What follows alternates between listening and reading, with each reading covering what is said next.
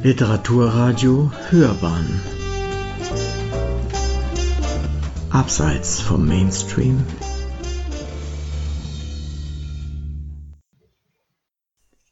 Die Frau spricht von Kurt Tucholsky.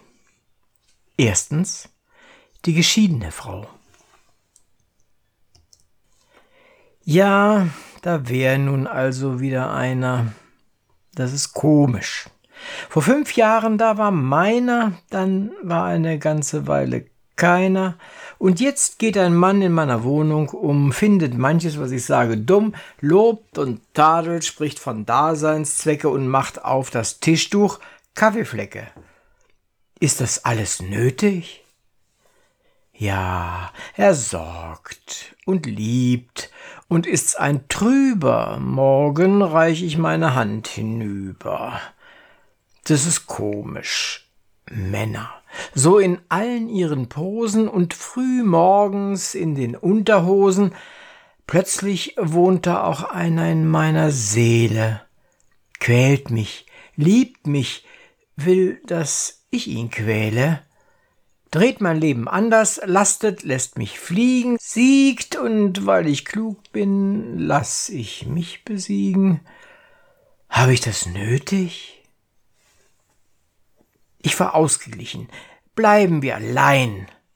Komisch, sind wir stolz, so soll es immer sein. Flackert's aber, knistern kleine Flammen, fällt das alles jäh in sich zusammen. Er braucht uns und wir, wir brauchen ihn. Liebe ist Erfüllung, Last und Medizin. Denn ein Mann ist ein Mann und Gott und Kind, weil wir so sehr die Hälfte sind. Aber das ist schließlich überall. Der erste Mann ist stets ein Unglücksfall. Die wahre Erkenntnis liegt unbestritten etwa zwischen dem zweiten und dem dritten. Dann weißt du, vom Wissen wird man nicht satt, aber notdürftig zufrieden mit dem, was man hat. Amen. Die Frau spricht. Zweitens, eine Frau denkt. Mein Mann schläft immer gleich ein oder er raucht seine Zeitung und liest seine Zigarre. Ich bin so nervös und während ich an die Decke starre, denke ich mir ein Teil, man gibt ihnen so viel, wenigstens zu Beginn. Sie sind es nicht wert. Sie glauben immer, man müsse hoch geehrt sein, weil man sie liebt. Ob es das wohl gibt? Ein Mann, der so nett bleibt, so aufmerksam wie am ersten Tag, wo er einen nahm?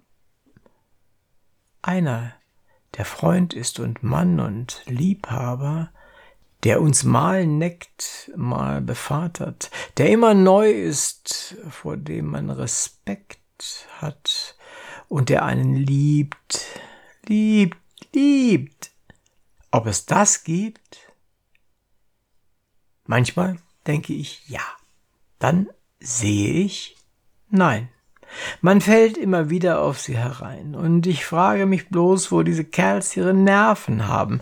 Wahrscheinlich, naja, die diesbezüglichen Gaben sind wohl ungleich verteilt. So richtig verstehen sie uns nie, weil sie faul sind und murmeln sie was von Hysterie.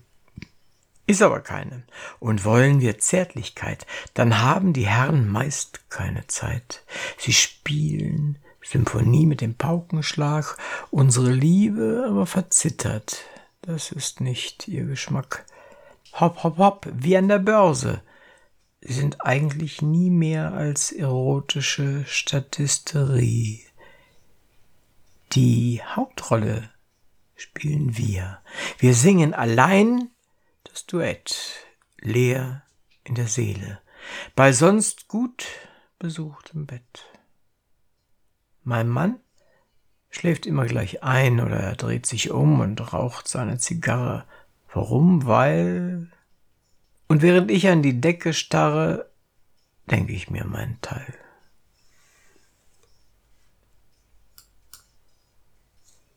Die Frau spricht. Drittens, die Nachfolgerin. Ich habe meinen ersten Mann gesehen, der ging mit einer Hütchen, Rock und Bluse in dann Tränen und zwei Kopf kleiner. Sie muss ihn wohl ins Büro begleiten. Über den Geschmack ist nicht zu streiten. Na, herzlichen Glückwunsch. Sein Gehirn ist bei der Liebeswahl ganz verkleistert. Wenn er siegt, dann ist er allemal schwer begeistert. Ob Languettenhemd, ob teure Seiden, seinetwegen kann man sich in Säcke kleiden.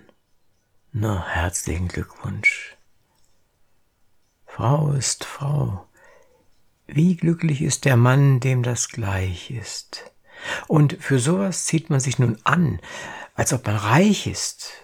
Das heißt, für ihn, wir ziehen unsere Augenbrauen für und gegen alle anderen Frauen an. Immerhin erwarte ich, dass er es merken kann. Ich will fühlen, dass ich reizvoll bin. Dreifach spiegeln will ich mich. Im Glas, im Neid, im Mann. Und der guckt gar nicht hin. Liebe kostet manche Überwindung. Männer sind eine komische Erfindung. Die Frau spricht. Viertens. Lamento. Der deutsche Mann, Mann, Mann, das ist der unverstandene Mann. Er hat ein Geschäft und er hat eine Pflicht, er hat einen Sitz im Oberamtsgericht, er hat auch eine Frau, das weiß er aber nicht. Er sagt, mein liebes Kind, und das ist sonst ganz vergnügt. Er ist ein Mann und das genügt. Der deutsche Mann, Mann, Mann. Ist das der unverstandene Mann? Die Frau versteht ja doch nichts von dem, was ihn quält. Die Frau ist dazu da, dass sie die Kragen zählt. Die Frau ist daran schuld, wenn ihm ein Hemdknopf fehlt. Und kommt es einmal vor, dass er die Frau betrügt? Hm, er ist ein Mann. Und das genügt. Der deutsche Mann, Mann, Mann. Das ist der unverstandene Mann. Er gibt sich nicht viel Mühe, wenn er die Frau umgirrt. Und kriegt er nicht die eine, dann kommt die andere angeschwirrt. Daher der deutsche Mann denn stets befriedigt wird. Hauptsache ist, dass sie bequem und sich gehorsam fügt. Dann ist der Mann, und das genügt. Der deutsche Mann, Mann, Mann? Das ist der unverstandene Mann. Er flirtet nicht mit seiner Frau, er kauft ihr doch den Hut. Sie sieht ihn von der Seite an, wenn er so schnarchend droht. Ein kleines bisschen Zärtlichkeit und alles wäre gut. Er ist ein Beamter der Liebe, er lässt sich gehen, er hat sie doch geheiratet, was soll jetzt noch geschehen? Der Mensch, der soll nicht scheiden, was Gott zusammenfügt. Er ist ein Mann, und das genügt.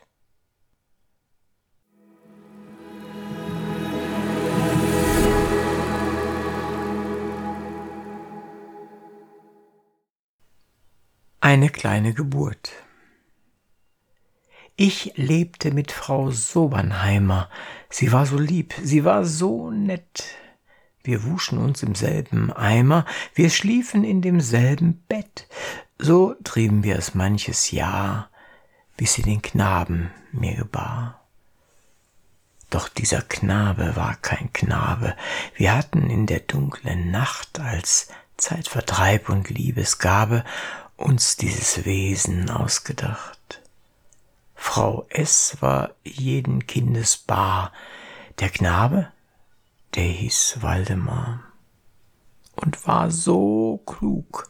Nach fünfzehn Tagen gelebt im Kinderparadies, da konnte er schon Scheibe sagen, bis man ihm solches leicht verwies. Er setzte sich aufs Tintenfass und machte meinen Schreibtisch nass. Er wuchs heran, der Eltern Freude, ein braves, aufgewecktes Kind. Wir merkten an ihm alle Beude, wie süß der Liebe Früchte sind. Da fragte Mutti ganz real, was wird der Junge denn nun mal? Hebamme, Generaldirektor, Bootlegger, Hirt, Schiffsbarbier? Verlornter Mädchenheiminspektor, Biografist, Gerichtsvollzieher, ein Freudenmännchen, Jubilar? Uneinig war das Elternpaar. Ein Krach stieg auf bis zu den Sternen. Frau S., die Krisch, die Türe knallt, sie wollte ihn lassen Bildung lernen. Ich aber war für Staatsanwalt. Den Kompromiss nahm sie nicht an im Kino als Bedürfnismann. Der Lümmel grölte in der Küche und fand den Krach ganz wunderbar. So ging die Liebe in die Brüche und alles wegen Waldemar? Da sprach ich fest, mein trautes Glück, wir geben dieses Jör zurück. Gemacht. Nun ist Frau Sobernheimer wie ehedem so lieb und nett. Wir waschen uns im selben Eimer, wir schlafen in demselben Bett und denken nur noch hier und da mal an den selgen Waldemar.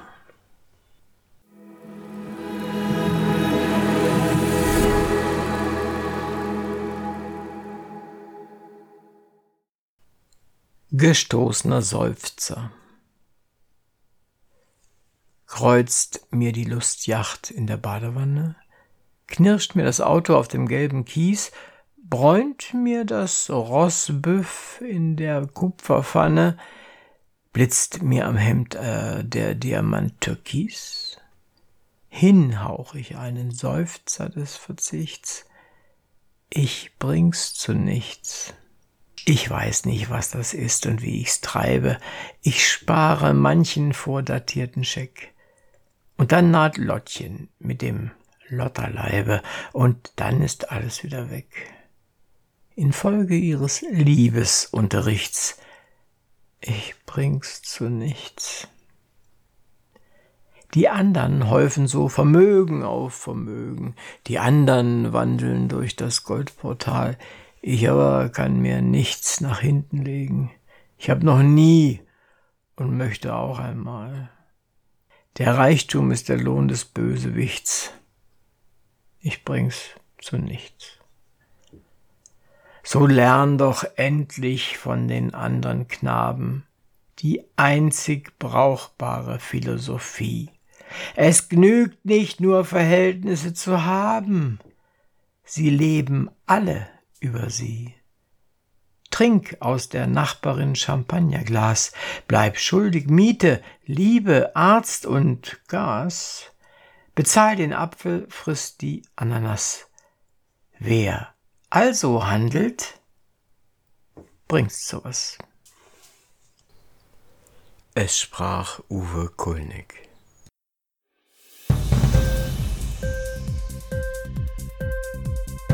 Hat dir die Sendung gefallen? Literatur pur, ja, das sind wir.